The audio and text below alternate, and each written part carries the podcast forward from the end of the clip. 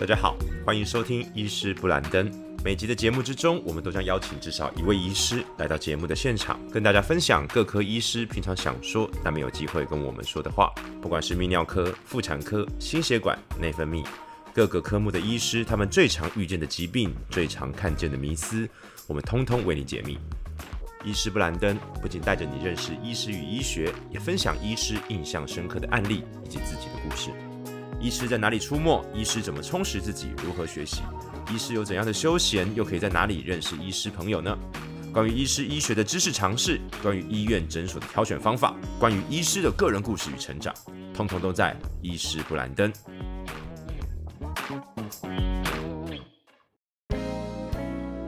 Hello，大家好，欢迎来到医师布兰登。这一周呢，布兰登为大家请到的医师是来自于三峡恩主沟医院泌尿科的主治医师高明宏高医师。哎，各位听众大家好，我是高明宏高医师。哎，好了，那其实医师布兰登一直以来都是为大家揭露很多这个医师、还有医院、还有这个各个医这个科目背后的一些秘辛啊。那我们这一周请到高医师呢是泌尿科。对，我们首先其实要先聊一下泌尿科，因为像布兰根自己是男性哦，我想到泌尿科就想到呃鸡鸡很痛、尿尿会痛的时候去去去看一下泌尿科啊，然后好像都是男生去。说实在，对于泌尿科的理解没有很高，那没有很多啦。那相对的来说，就是好像男生会去，然后感觉上都是很可怕的事情，要插尿管啊，要内诊的什么的。到底泌尿科蕴含的是什么？我们先请高医师跟我们分享一下。这个啊，这个泌尿科就像刚布兰登所说的，大家的先入为主的概念说都是年轻的男性或老年男性才会去看的。但是呢，其实我们科的守备范围很广，我用十二个字来总结我们泌尿科，有有十二个字是不是？没错，手背范围很手背范围非常的广。那我先问，所以这这样你讲的这十二个字会包含，因为泌尿科。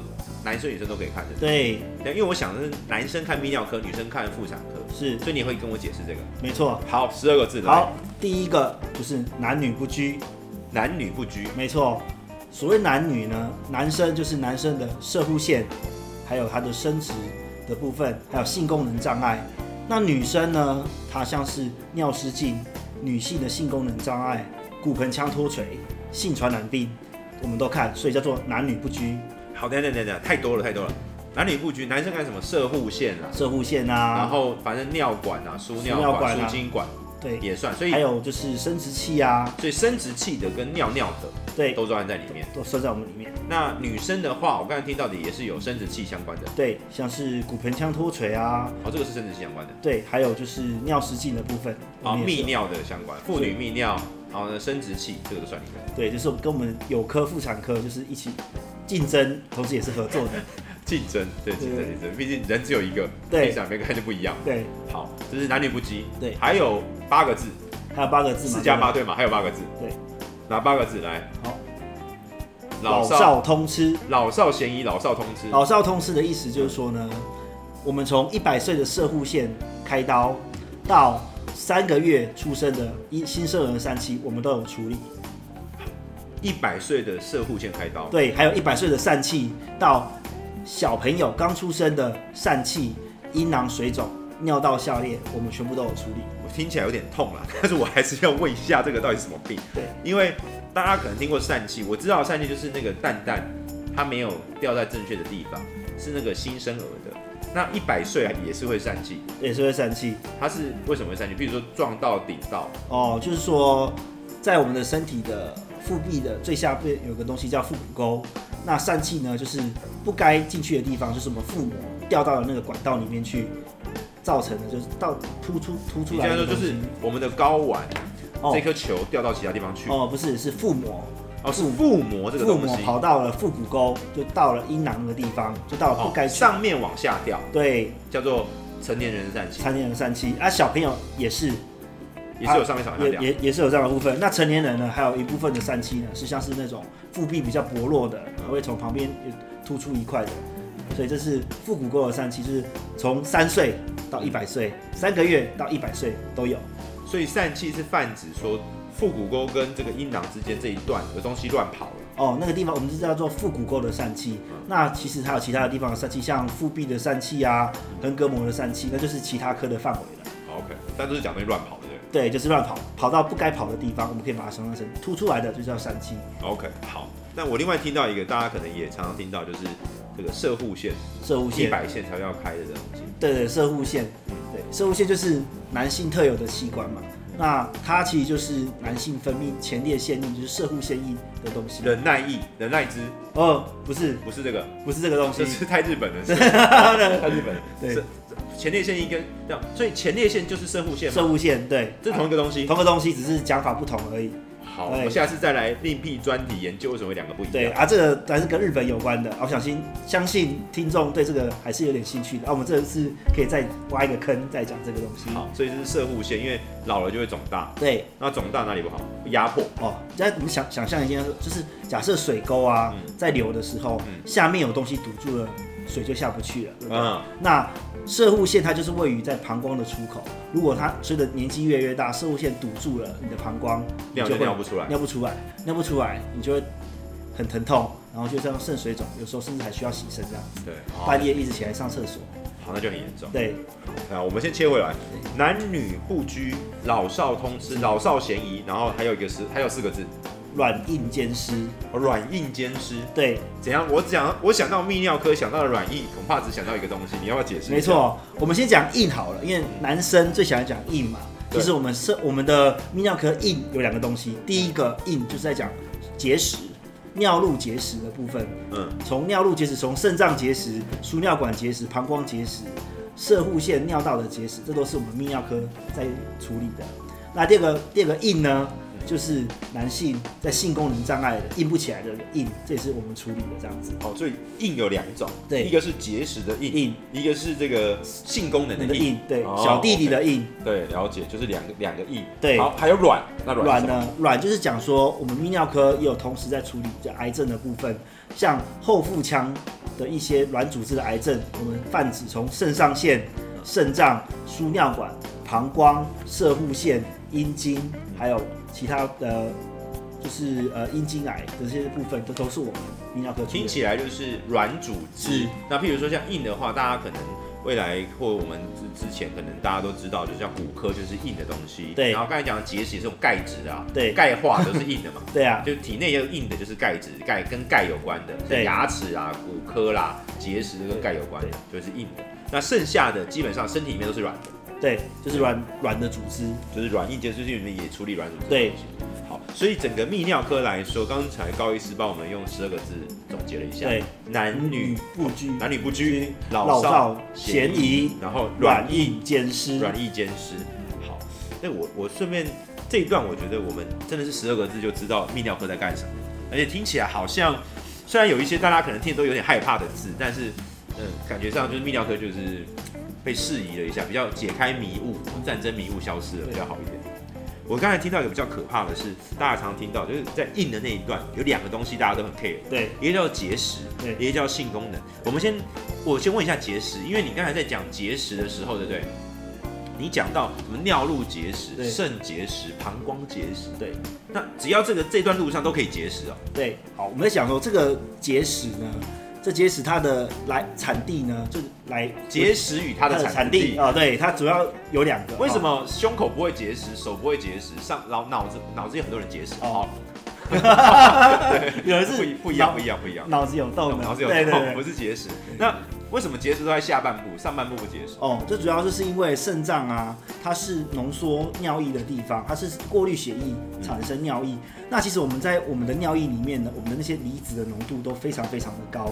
那主要的原因就是因为有些人的体质，就是说他的基因容易造成结石，或者是因为他吃他的饮食的关系，他喝太少水，或者是他常吃肉，或者是喝很多手摇杯啊，很很甜啊，很咸啊，很重口味的，它就会造成我们那个尿液里面的那些离子浓度过高，然后就会在那边产生石头。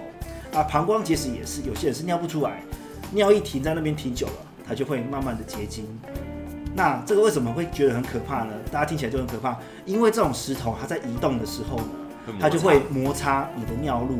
有人有 paper 说过哈，这种痛啊是仅次于生孩子的痛，但是呢，生孩子的痛是会一直一直叫的，对，子宫在不断的收缩嘛，啊，经过产道，但是这个尿路结石的痛呢，它是一阵一阵的，而且它是不规律的。你可能现在痛了，没事去上班，突然走到一半，你就会痛到在地上打滚，这在急诊室都常常发生的，所以这是非常可怕的事情。好，所以我这边问的原因是，我也自己布兰登自己也有朋友，对就是遇到尿路结石，哦，他就是痛到起不了床，对，然后就是传说中男生第一次就是哭天抢抢地的真的。所以其实我觉得这个有相信我有这种男性的病人，我说其实你有这种肾结石的痛啊，这也是一种恩赐。为什么这么为什么是这样说啊？因为你就可以体会你太太生孩子的时候痛到底是有多痛啊，最接近最接近的痛子的痛，对，所以就是你痛完之后可能就会感恩。听懂？好，所以各位听众，要是你有肾结石要的话，就是你啊这样讲好了，就是要是你先生有肾结石，是是是是，那就可以好好跟他就是相处，说他终于理解你，理解你的生孩子的疼痛，人生成就解开。对，人生解解开这样。好，难怪肾结石是泌尿科最常听到的一个可怕的东西。对，这个我们之后再来聊一下。今天我们在跟高医师聊这个呃泌尿科的时候，我想另外请教高医师是，呃，大家来看泌尿科，对不对？到底来看哪些常见的病？刚才你其实你就提到，对。对不对？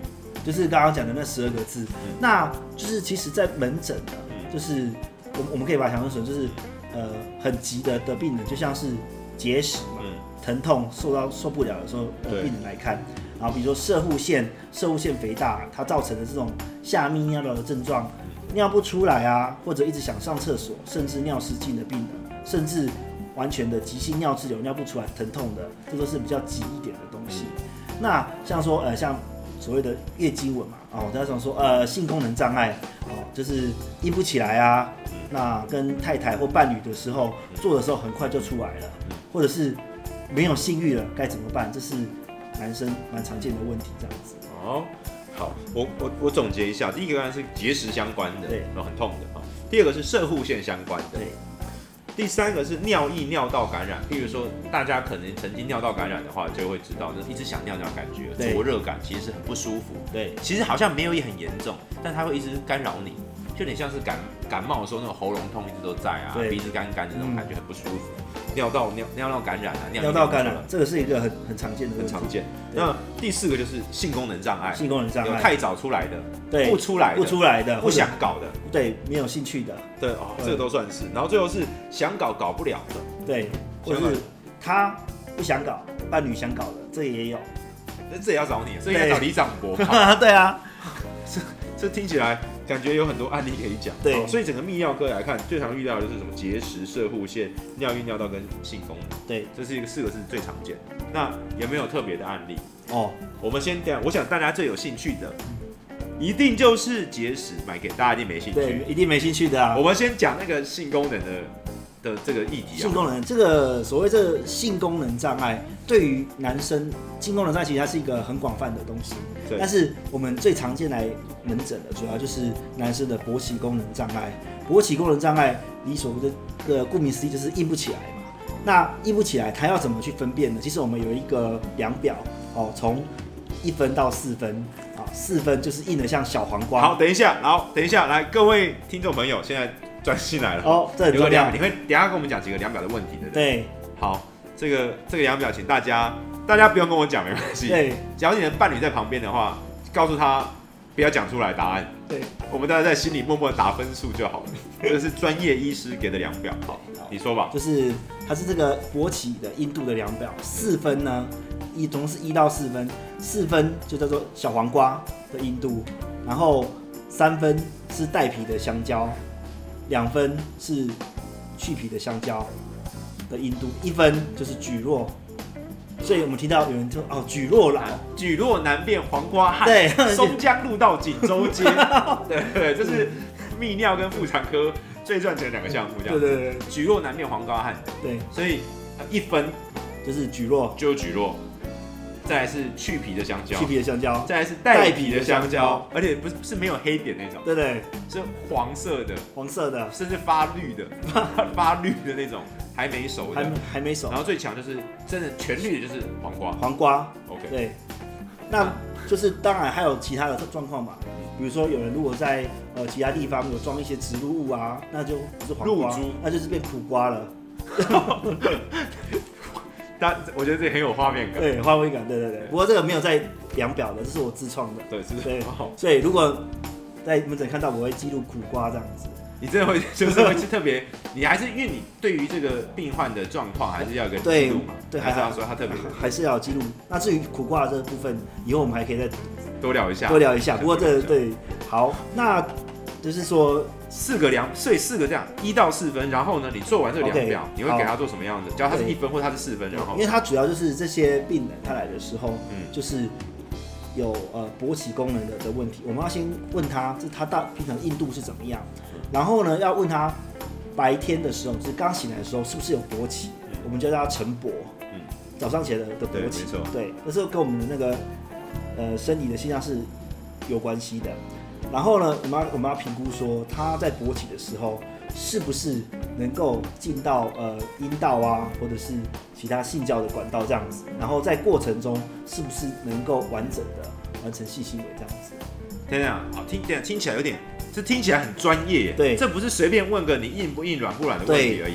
你先问了一，你的硬度如何？硬度如何？然后第二是你刚才提到的是平常硬度的状态。对那这个平常是指说你提枪上阵的时候，提枪上阵的时候。能不能够能不能够随心所欲，对。在因为并当然并不是说好像忽然想到然后就可以，对。而是说你进到一个情境之后，大家都知道有个气氛嘛，气氛来了，然后就就 O OK 了，所以是这个有意愿有对气氛的时候可不可以？对，这叫做平常。平常还有好再下一个就是说早上，早上。好，就是非情境，而是一早起来的时候的状态。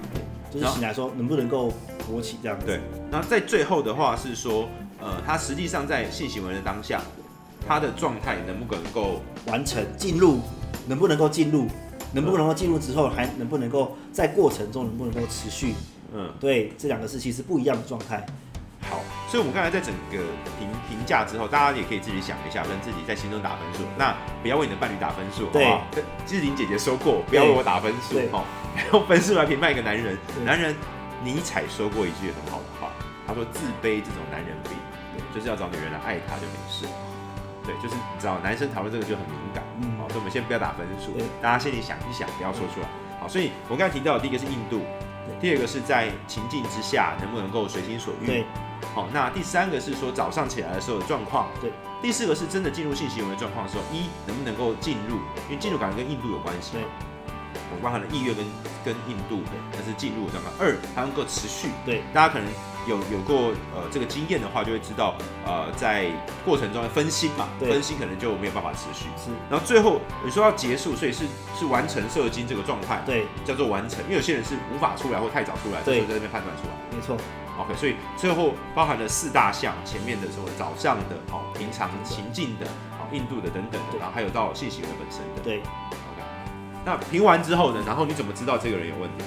对，啊就第一个就是要，因为我们会有一个量表嘛，就是刚刚提到的说，是不是在过程中能不能够进入，然后能不能够完成，是不是能够感到愉愉愉悦这样子。对那这个我们在泌尿科叫做 IIEF 的一个量表，是啊，这个是比较专专业一点的，知道整间在评评就就可以了。是对，然后呢，同同时我们第一个为为什么我们要去问说它会不会成果啊？是还有就是它会会不会硬的这件事情，因为勃起这件事情本身就是一个很复杂的部分，就是它必须要很多个部分一起来。第一个，你的血管，因为勃起的机制是我们的动脉进到阴茎的海绵窦之后，会造成我们的那个白膜撑起整个阴茎，然后会压扁了我们的那个阴茎出来的动脉，会造成一个就是呃勃起的状态这样子。那呃，如果说血管。出问题的时候，它就进去的血流就会不够多。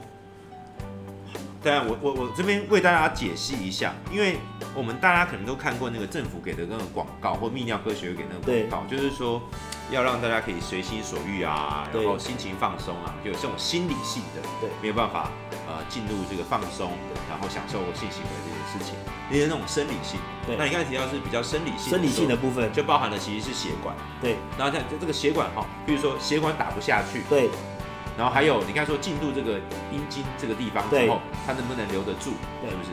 所以就是有有哪些机制，就对了。对，就是它能够进得，第一个要进得去嘛，嗯，进得去，但是它的静脉血能够出不来，能够留在维持在那边这边盯住。盯住就可以了。这就是生理上的的问题。哎、这听起来就跟我们平常的肌肉是一样嘛，对不对？就是比如肌肉用力，就是充血，然后盯住，对就可以维持住，就跟我们在做重训的时候一样，其实肌肉就会胀大，然后盯住，然后放松的时候就就没了，就没了对。所以其实我们的阴茎平常在充血或盯住是类似的状，有对。类似，大家可以这样理解。呃，可以这样理解，对。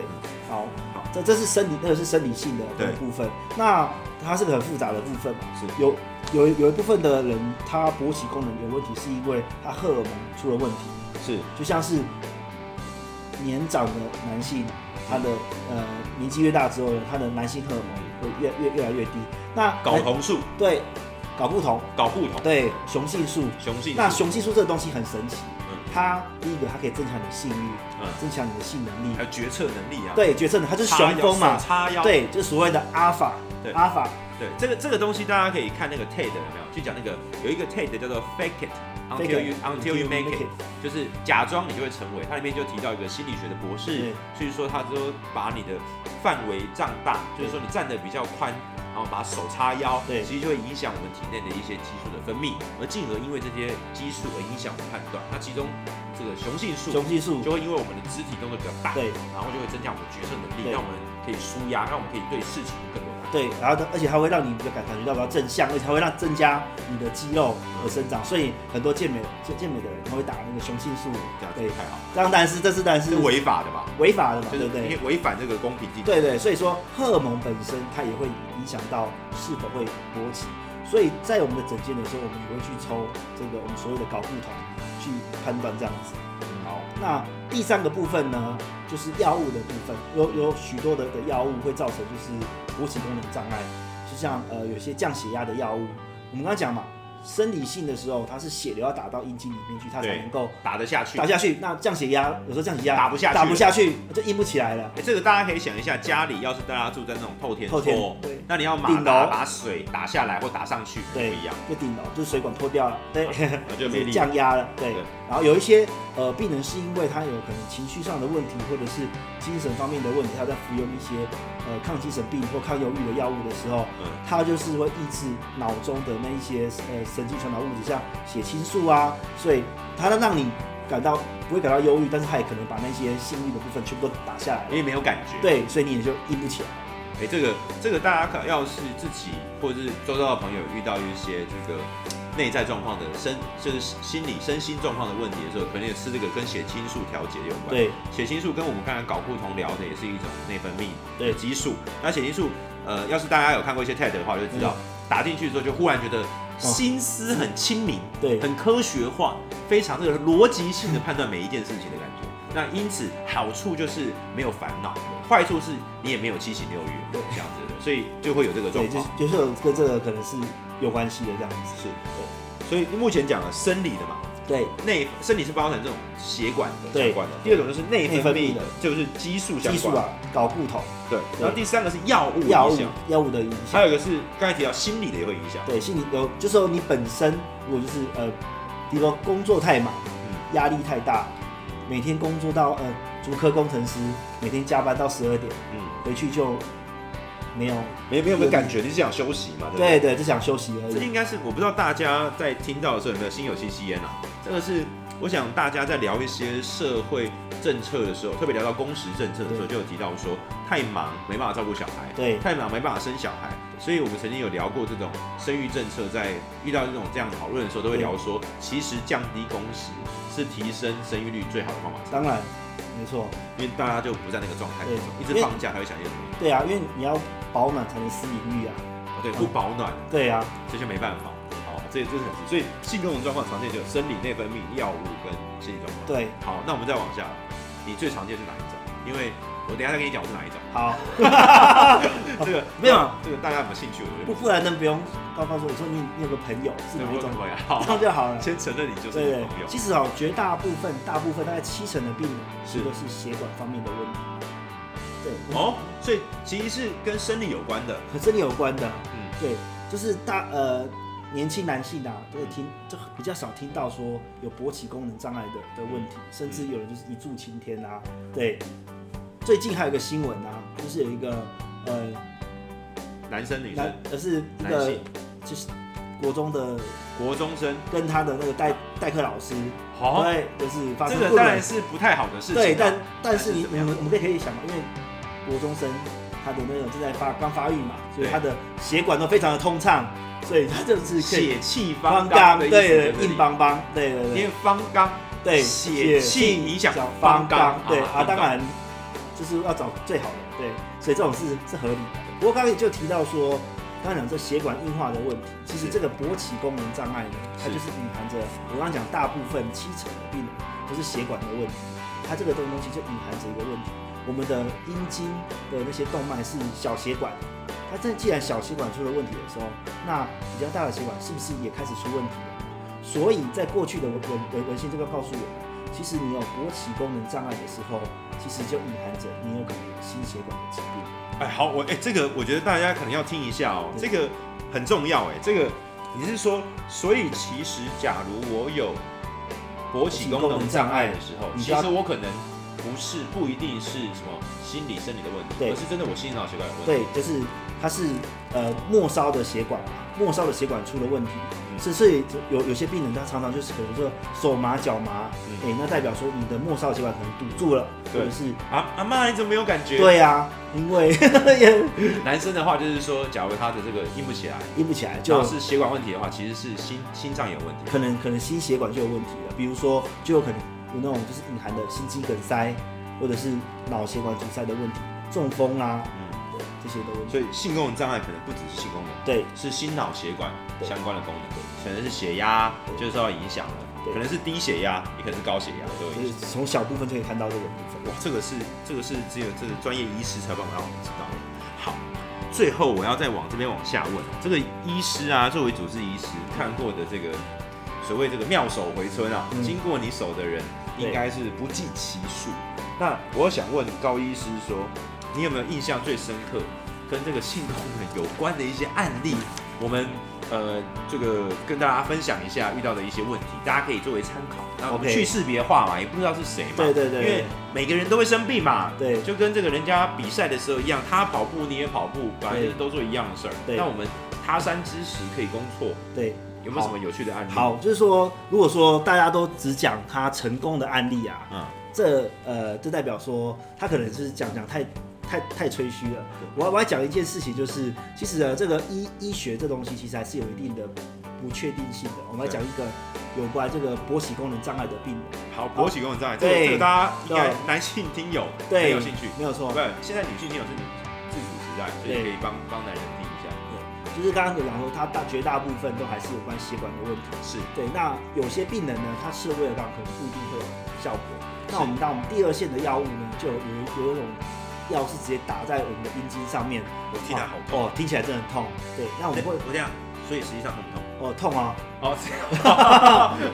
这 个这个我忽然大家所有听友这个检查的意愿下，好，所以你是说有一种药是直接打在阴茎上面？，对，它这种东西叫 one，那它的用用意就是让血管舒张。对，它跟威尔刚的呃成分不太，但是作用是类似的。那它也可以拿来做一个测试，就是我们因为平常呢，哦，我们病人说哦，他勃起功能不好啊，吃威尔刚没有效的时候，我们就会试着用这个方法去测试一下，当打完这个之后，他到底他的血管是怎么样的？我听懂了，等于说我们就是强制驱动他那个部分的血管，对。让他看看他的血管，假如要承载血，因为这一打，对。这个药物的作用就会让血液集中留在这个地方，对然后它能留下多少，因为我们强制驱动它，对就要像吹引擎吹对成拉力一样，然后看一下引擎到底能盯到多少，对然后当它假如引擎马力全开还是举落，对。代表真的有问题。对，那就要做其他治疗。那这个病人呢，他就自己说，哦，他吃试过很多啊，威尔刚啊，还有其他像吸力式的部分啊，都试过了，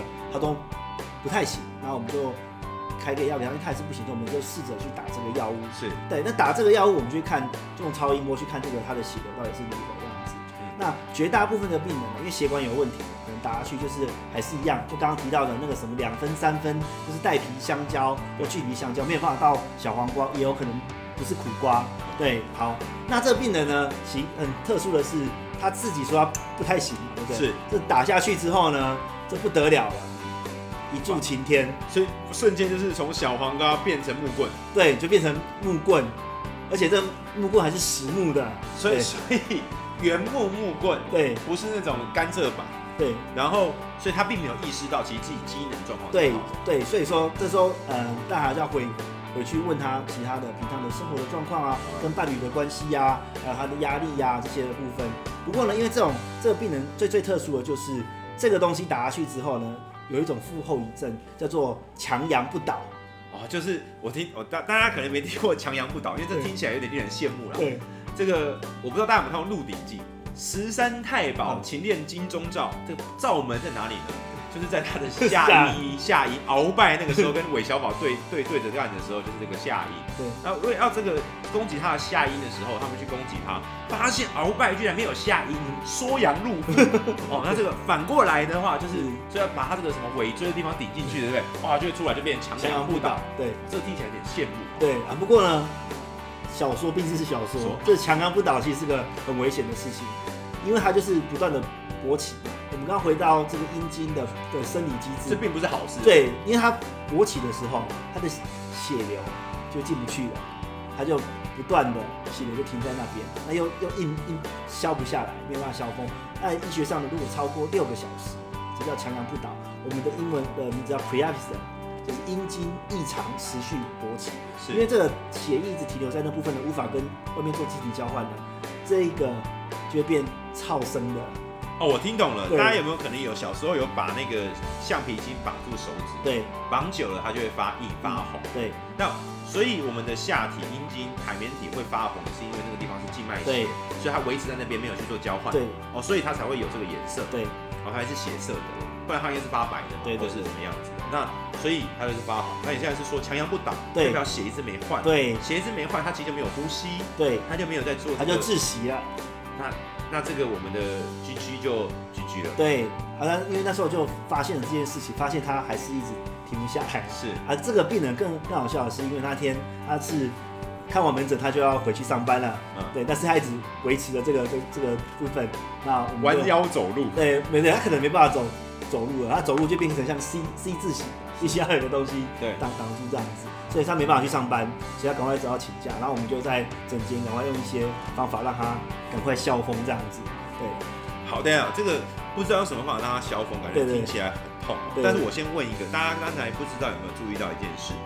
刚才高医师说打完这个药之后还要观察一下，还要观察一下我，想要知道在整间是怎么观察这件事的。哦是，所以我们要脱下裤子，然后你再拿超音波照它。对。对对但超音波，大家可能听到超音波这个词是在妇产科有，对他抹一个那种凉凉冰冰的凝胶，对，然后拿那个超音波一个平平的东西抹在那凝胶上划一划，也是这样子。也是这样子，不过因为这个探头的不太一样，对有很多种探头。那我们也是请病人打完那个药之后，呃就是观察十五分钟，然后再做超音波这样子，所以他就要就是露出来他对的强阳不倒照，躺在床上等他那应该很挺吧？很挺啊。很挺啊。但对于这个病人太挺啊，哦，对，对它太挺，然后你就跟他看一下，这时候你就会显示出来，因为超音波会透过去，对你就看到里面的这个血液，因为超音波是水会反射嘛，所对以有液体就会反射。他就会他那个可以测测量他们的血血液的速度。嗯，对对对好，所以就这样看。对，然后最后还是一些方法嘛。当然我们没有到最极端，我们就请他，我们就拿冰块啊，然后请他让他冰敷啊。极端就是放血，是不是，对，极端是放血，但是还没有到那么极端，他就请他握住啊，然后让他那时候就是因为放血毕竟还是比较侵入性的啊、我们对。就请他，比如说我们就拿一本那个《金刚经》啊，开始让他看呐、观自在对对对，让他让他让他静坐一下，对，然后慢慢的他就下来了这样子。心理，然后再让生理上的一些对对对，然后这个病人当然最后当然就没有什么什么问题了啊，对，但他顺利上班，顺利当然就跟他讲说，嗯，你这个其实后来勃起功能障碍是没问题，然后后来还有再继续了解一下他的性行为的一些细节，然后我们做一些调整，后来就没问题。当然就是说，哎，他没有性没有性功能的的的障碍这样子。不过我借由这个故事，就是告诉大家说，其实就是说医学这种东西啊，它还是有一定的不确定性这样子。虽然说这个故事有带有很大的趣味性，但是还是告诉我们，就是医学还还是有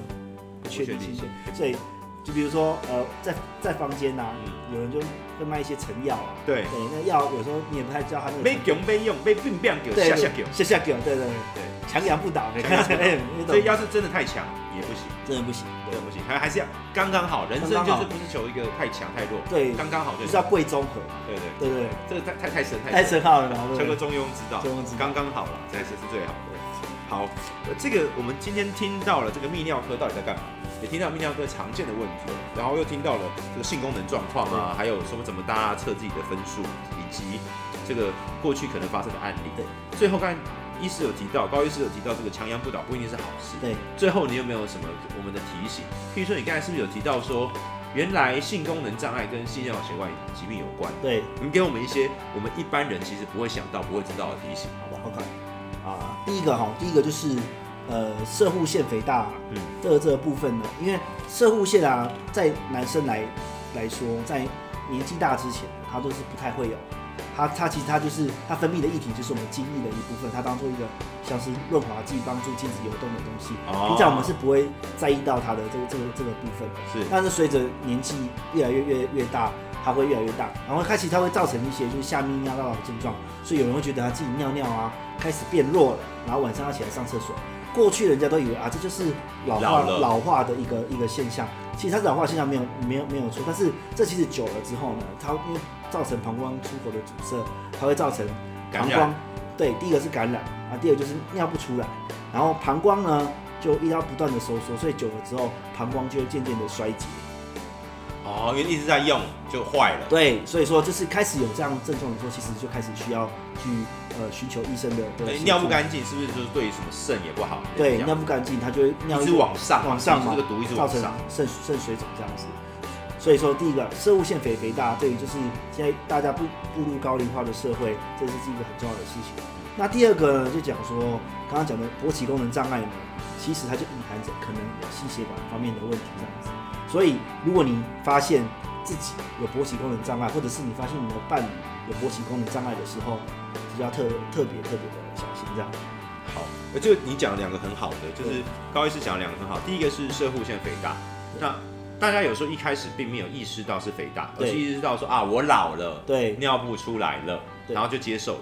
但实际上，在这样子的症状背后，对其实它可能代表是说尿不出来，进而影响了膀胱，甚至影响了肾。对所以表面上是尿不出来，对所以它不不只是老化，它可能真的是个病症。对然后当他真的意识到这个小症状的时候，大家是遇到这个问题，其实赶快去看医师，由医师来给你一个正确的判断，来看一下能不能做一些处理。对一旦处理的话，其实膀胱就没事，肾就没事。对，反而是因为拖延，可能会让这个问题越来越大。越来越大。然后呢，这第三个呢，就是我要讲我们那个软硬件式的软这个部分，像台湾呐、台湾的呃泌尿道的的癌症啊，像射护腺癌啊，嗯因为我们并没有在做普遍的筛检，所以有有大概四分之一的的病人，他在发现的时候，射护腺癌都是比较晚期的这样的的状况。刚刚提到的这些呃下泌尿道的症状，其实射护腺癌也会有类似的症状这样子。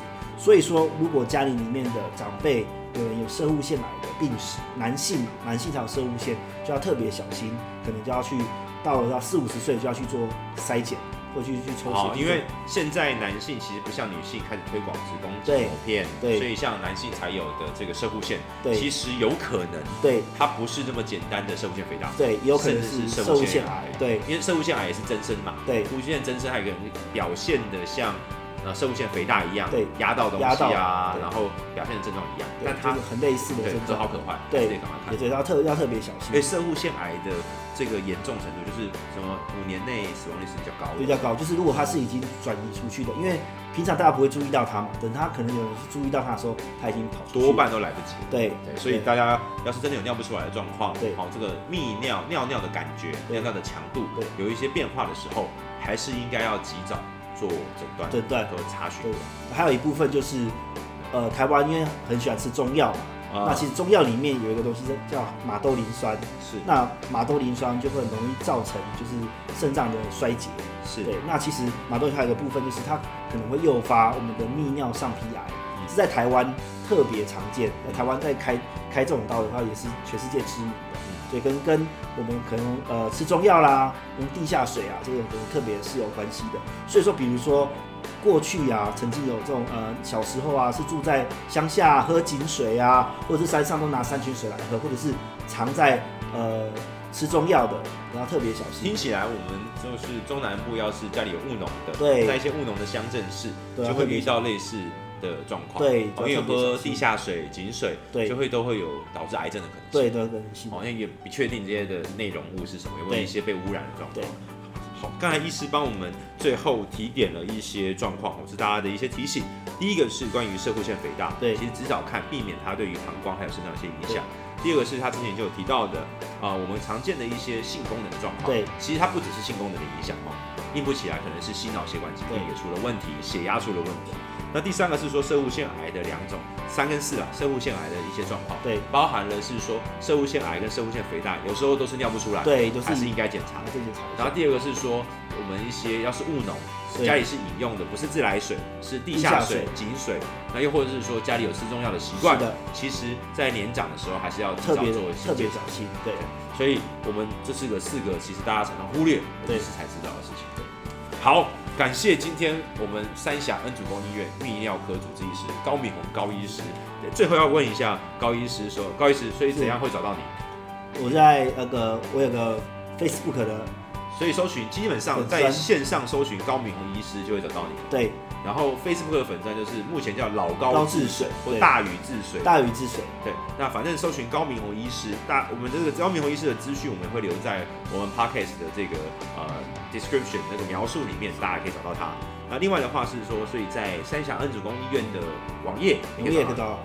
对那要是大家想要认识你，因为其实我觉得高医师大家可能看不到哈，大家可能去搜寻他页面，知道他长得很帅的。想要认识你，跟你当朋友会聊聊天，男生女生也都男女不拘，男女不拘，老少咸宜，老少咸宜，都可以跟软硬硬兼施。所以你，跟你聊天，譬如说到你粉砖上留言，你都会回。我一定会的。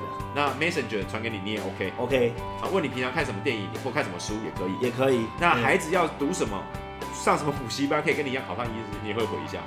呃，我会回，但是不保证会考上。不管正好。OK，好，我们今天的医师布兰登哦，邀请到这个泌尿科三峡恩主公医院泌尿科主治医师高明宏高医师，跟大家聊到这边。那希望对大家有一些帮助，对泌尿科理解有一些帮助。那也别忘了，我们今天跟大家分享的四个啊、小提醒，然后一些泌尿科医师才知道的，还有我们自我检测的方式。举若难辨有黄瓜汗，对哦，这就看高医师了。那对，未后来哦，这个未未来我们还会再跟高医师请教呃节食啊，还有一些性功能的事情。对，那大家有问题也可以到高医师的粉专去留言给他，他他都会很热情的跟大家回复。好，再一次谢谢高医师。好，谢谢布兰登，好了，我们下次见啦，医师布兰登，大家下次见，拜拜，拜。拜。感谢大家这周的收听，医师布兰登每一周呢都会继续为大家解密医师的专业，解密医师的故事，还有医师的生活。要是你喜欢我们的节目的话呢，邀请大家为我们留言，还有为我们点赞点五颗星。那要是大家想要介绍我们医师的话，也欢迎大家留言或者是私讯跟布兰登说，我们都会尽快的去访问啊这些医师，让大家听到更多医师的故事还有专业。再次感谢大家的收听，我们下次见喽，拜拜。